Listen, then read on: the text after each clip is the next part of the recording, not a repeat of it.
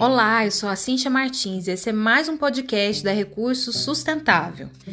Nesse sexto episódio, vamos falar um pouquinho sobre a pegada ecológica depois da pandemia da Covid-19.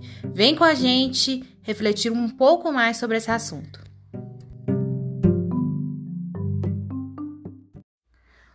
Muito se tem falado e discutido nos últimos tempos a respeito desse novo normal que a pandemia de coronavírus está fazendo a gente enfrentar, né? Nós está revolucionando a nossa forma de viver.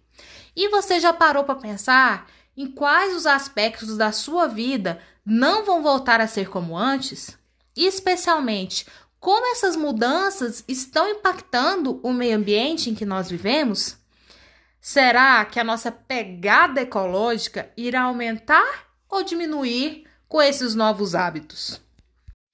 Mas você sabe o que é pegada ecológica?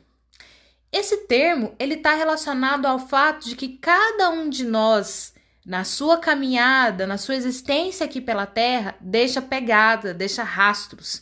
E essa pegada, esses rastros, tem a ver com o quanto nós consumimos e nossa forma de vida. Então, de acordo com a WWF, a pegada ecológica é uma metodologia de contabilidade ambiental que vai avaliar a pressão né, do consumo das populações humanas sobre os recursos naturais. Bem, ela é expressada em hectares globais e pode permitir comparar diferentes padrões de consumo de um país com outro, de uma cidade com outro, de uma pessoa para outra, né? E verificar então se elas estão dentro da capacidade ecológica do planeta, ou seja, dentro da capacidade de suporte, né, da biocapacidade do planeta em é, suportar e fornecer os recursos para aquele padrão de vida. Então, um hectare global significa um hectare de produtividade média mundial para terras e águas produtivas em um ano. Complexo, né? Mas nós vamos entrar um pouquinho mais sobre isso. Já a biocapacidade representa a capacidade dos ecossistemas em produzir recursos úteis e absorver os resíduos gerados pelo humano. Assim, então, a pegada ecológica deveria né, ser, no mínimo, do tamanho da biocapacidade dos ecossistemas. Porém, na média mundial, né, a gente está em déficit é necessário cerca de 2,7 terras para manter o nosso padrão de consumo. Só que isso é desproporcional frente à capacidade econômica de cada país e de cada pessoa. Vamos entender um pouco mais o que é, quais são os componentes então que entram aí na questão da pegada ecológica. Bom, primeiro, é, é feita a contabilidade do carbono, tá, que representa a extensão das áreas florestais capaz de sequestrar as emissões de CO2 provindas né, da queima de combustíveis fósseis, excluindo a parcela absorvida pelos oceanos que provoca a acidificação. Bom, nessa conta também entra as áreas de cultivo, que representa a extensão das áreas de cultivo usadas para a produção de alimentos e fibras para consumo humano, bem como para a produção de ração para o gado, oleaginosas e borracha. Já a contabilidade das pastagens representa a extensão das áreas de pastagem utilizadas para a criação de gado, corte e leiteiro e para a produção de couro e produtos de lã. Aqui, os hábitos de é, vida veganos, por exemplo, têm uma, um peso importante aqui nessa conta, se a gente for parar para observar. Outro fator são as florestas que representa a extensão das áreas florestais necessárias para o fornecimento de produtos madeireiros, como celulose e lenha. Então, cada vez mais, com a nossa digitalização dos processos, né, essa pressão aqui de florestas para a produção de principalmente papel tende a reduzir. E também as áreas construídas, que representa a extensão das áreas cobertas por infraestrutura humana inclusive transportes, habitação, estruturas industriais e reservatórios para geração de energia elétrica, que é um tema muito controverso. E por fim, também é, é considerado os estoques, os estoques pesqueiros, né? E isso é calculado a partir da estimativa da produção primária necessária para sustentar os peixes e os mariscos capturados, com base em dados de captura relativos às espécies marinhas e de água doce. É, aqui no Centro-Oeste, talvez isso não tenha um, um peso tão considerável, mas em muitas populações isso aqui tem um peso muito grande. Então, de uma maneira geral, né, as sociedades altamente industrializadas, ou assim, o que quer dizer, né, as pessoas que vivem nessas sociedades, né, usam muito mais espaços do meio ambiente do que as pessoas de culturas menos industrializadas e, consequentemente, economicamente mais pobres. Então, mais uma vez, é preciso ressaltar que para assegurar a existência das condições favoráveis à vida, nós precisamos viver com a capacidade do planeta, não é mesmo? Ou seja, que esteja de acordo com o que a Terra pode fornecer e não com o que ela gostaríamos que nós fornecêssemos. Não podemos viver sempre no, no, no limite do cheque especial, né? É isso que nós estamos vivendo. Então, avaliar até que ponto o nosso impacto já ultrapassou o limite é essencial, pois só assim poderemos saber se vivemos de uma forma sustentável. Né? Não é possível se viver gastando mais do que se produz, né? Essa, isso aqui é básico, mas nós fechamos os olhos para isso. É, e o que a gente pode observar é que o isolamento social imposto né, para enfrentar a pandemia da Covid-19 certamente está reduzindo o tamanho do espaço necessário para suprir os hábitos de consumo, né, porque eles retraíram fortemente. Né? A gente tem observado a economia de todos os países do mundo que estavam em ascensão, né, em algumas estagnaram, outras, na grande maioria, né, estão fazendo a retroceder.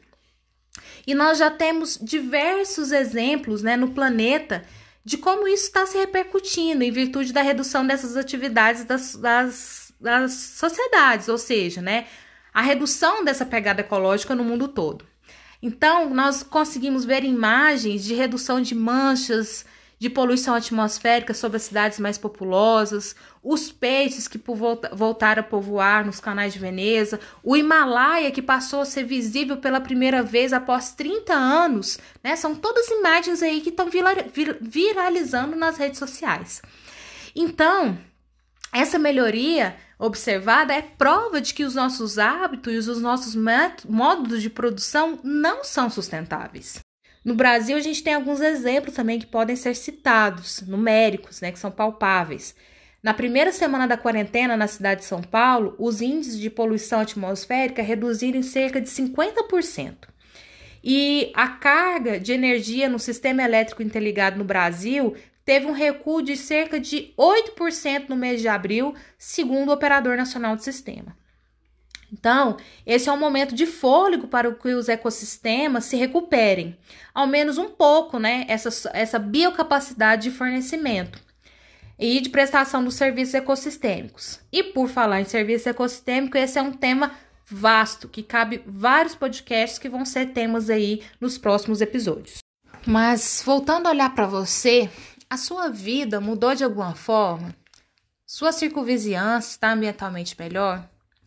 No meu caso, eu confesso que alguns fatores estão impactando de maneira significativa a minha pegada ecológica. Eu tenho mudado meus hábitos de alimentação, eu tive uma redução drástica nos meus deslocamentos e também praticamente eliminei é, o consumo de coisas supérfluas. Eu passei a preparar minha comida, coisa que eu não fazia há anos em virtude da minha rotina que era praticamente toda fora de casa.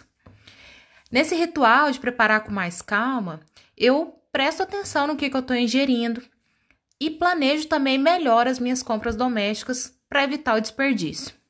Eu também estou priorizando alguns produtores locais, como pessoas que têm bancas aqui pelo bairro e que vendem hortaliças mais frescas, frutas da estação.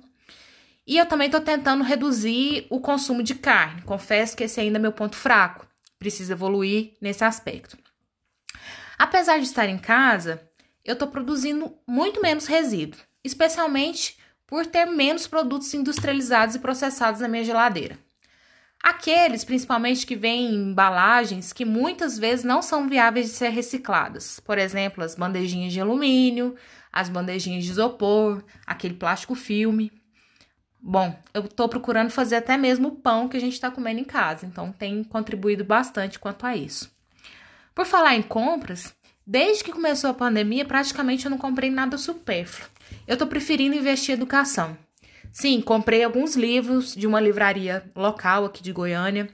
Também é, tô comprando e participando de treinamentos online e cursos EAD.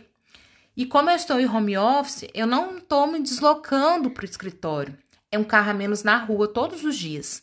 Sem contar todos os outros deslocamentos que eu fazia por diversos motivos, inclusive para educação. Então essa pandemia, ela está me mostrando que eu posso aproveitar o mundo virtualmente de forma muito melhor.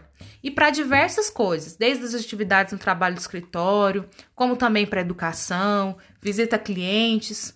Então, é, cada vez mais é, a gente tem um acesso facilitado a esses meios. A educação, principalmente, né? A gente tem observado aí um crescimento muito forte da educação à distância, da educação é, pelos meios virtuais. Né? Você percebe que a gente está vivendo uma revolução cultural?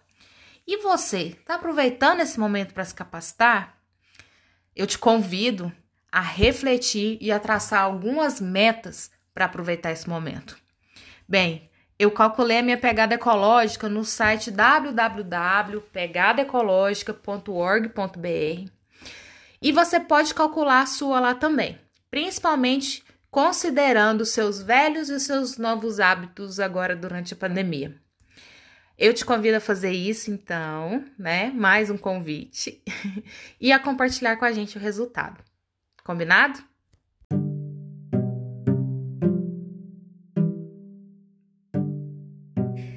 Então, esse foi mais um podcast da Recurso Sustentável. Eu te agradeço muito pela atenção e ouvir até o final. Eu peço que você compartilhe esse conteúdo com quem você achou que é interessante. E se tem algo para debater, expor sua opinião, falar pra gente, entre em contato conosco pelas nossas redes sociais, especialmente o Instagram ou o LinkedIn. Um grande abraço, até semana que vem.